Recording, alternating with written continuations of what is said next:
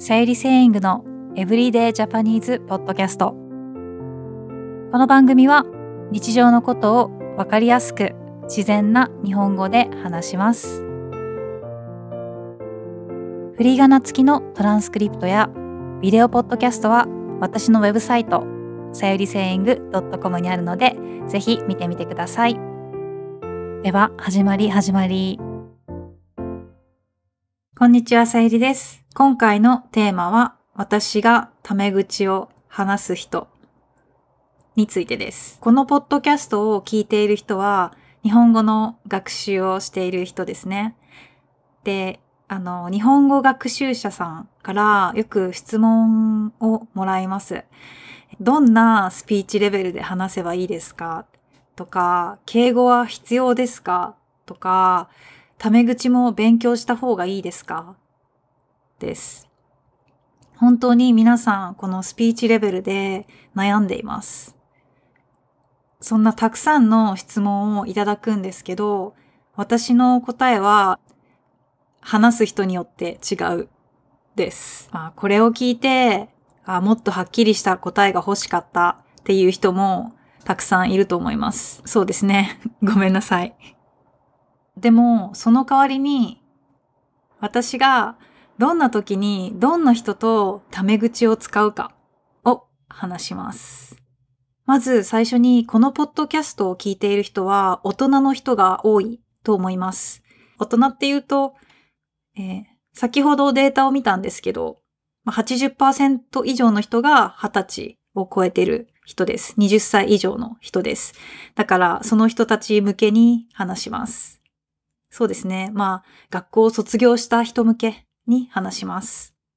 はい、その大人の皆さんに向けて話します。はっきり言うと、大人になってから、学校を卒業してから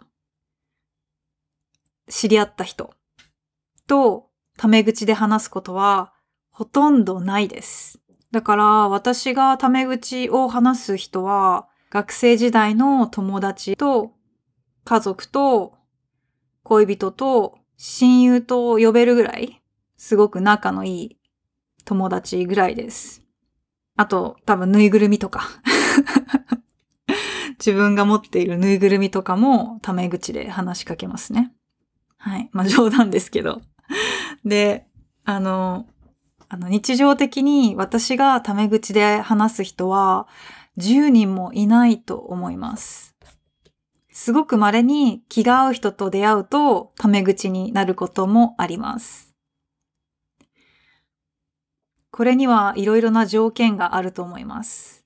まあ大体同じような境遇の人と仲良くなりやすいです。仲良くなりやすいということは、タメ口にもなりやすいですね。まあ、境遇っていうのは、まあ、具体的に言うと、まあ、住んでる場所とか、趣味とか、職業とか、年齢とか、学歴とか、興味ですね。だから、その、卒業してから、次、もしタメ口で話すような友達が一番できやすいのは、会社の同期ですね。同期っていうのは、まあ日本は就職活動っていうのがあるんですけど、その時に一緒の時期に入った、一緒のタイミングで入った同い年の、まあ、同じようなレベルの学校の他の新入社員がいるんですよ。まあ、そのことを、えー、同期って言うんですけど、まあ、同期とは仲良くなりやすいです。そういう、まあ、境遇が似ている人とは仲良くなりやすいし、タメ口で話すことも多いです。はい。あとは、あの、出会った場所も深く関係していると思います。例えば、居酒屋とか、道歩いててナンパされたとか、カラオケとか、バーとか、クラブだとか、あとオンラインだとストリーミング、その、ライブ配信とかでいた人とかで仲良くなることゲームの配信とかで仲良くなる人もいると思うんですけど、まあそういう時は、タメ口で話すと仲良くなりやすいと思います。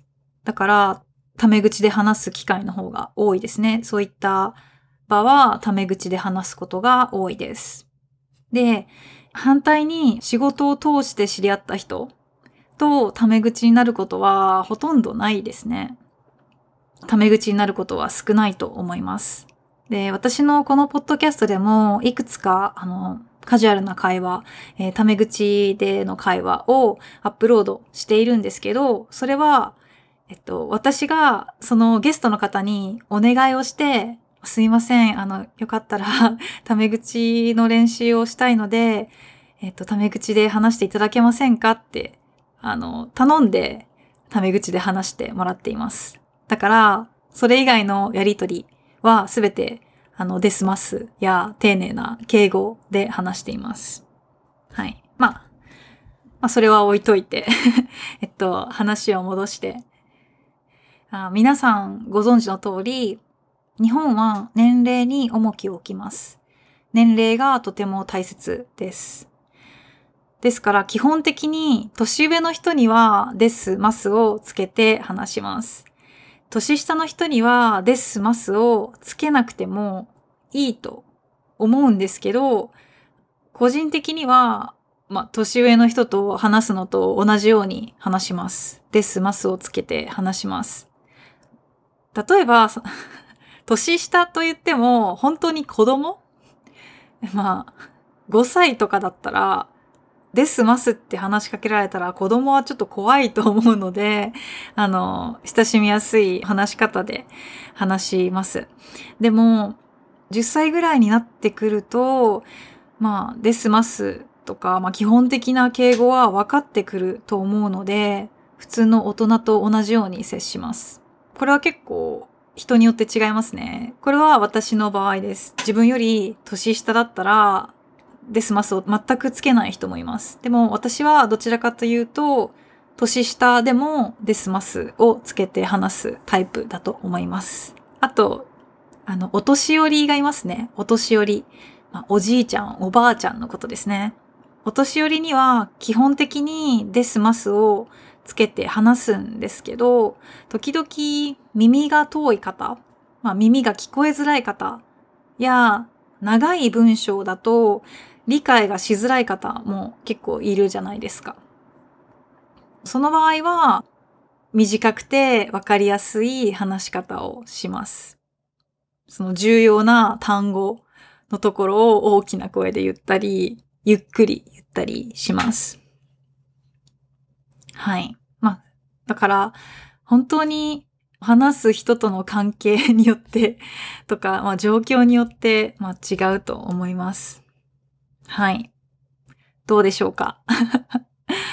ちょっと長くなったんですけど、結論としては、まあ、丁寧な言葉、その敬語やデスマスとタメ口、両方話せた方が便利です。で、まあ日本に住んでいたり、え日本の映画やドラマを見ていると、タメ口、カジュアルな会話を聞く機会がたくさんあると思います。だから、タメ口がわかる、理解できるのはとても大切で、日本のコンテンツとか日本人の会話を聞くのにとても役立つと思います。そういう機会が多いですね。でも正直、あの、皆さんがタメ口を使う場面は大人だったら少ないかもしれません。はい。で、もちろん、自分のパートナーや親友が日本人だったら、タメ口を話してほしいと思っていると思います。うん。やっぱり、タメ口の方が距離を近く感じられるので、まあ、パートナーとか親友が日本人で日本語が母国語だったら、タメ口を話すと、多分相手の方はとても喜ぶと思います。あと、気が合う友達日本人で気が合う友達が見つかった時に、タメ口で話せた方がいい関係、もっと近い関係になりやすいです。はい。だからそういった面でタメ口を話す、タメ口を使う、えー、勉強や練習をするのはいいことだと思います。ただ、さっき言ったように、あの、個人的には、あの、タメ口を使う機会があまりありません はい。このエピソードが皆さんの学習のヒント、えー、考えるきっかけになると嬉しいです。はい。じゃあ今日も最後まで聞いてくれてありがとうございました。じゃあまたね。バイバーイ。お疲れ様でした。YouTube や Instagram でも日本の文化や生活、自然に関するコンテンツを配信しています。私のウェブサイト、さゆりセイング .com にはメンバーさん限定のコンテンツもあります。トランスクリプトやビデオポッドキャスト、ライブ配信もありますので、ぜひ参加してみてください。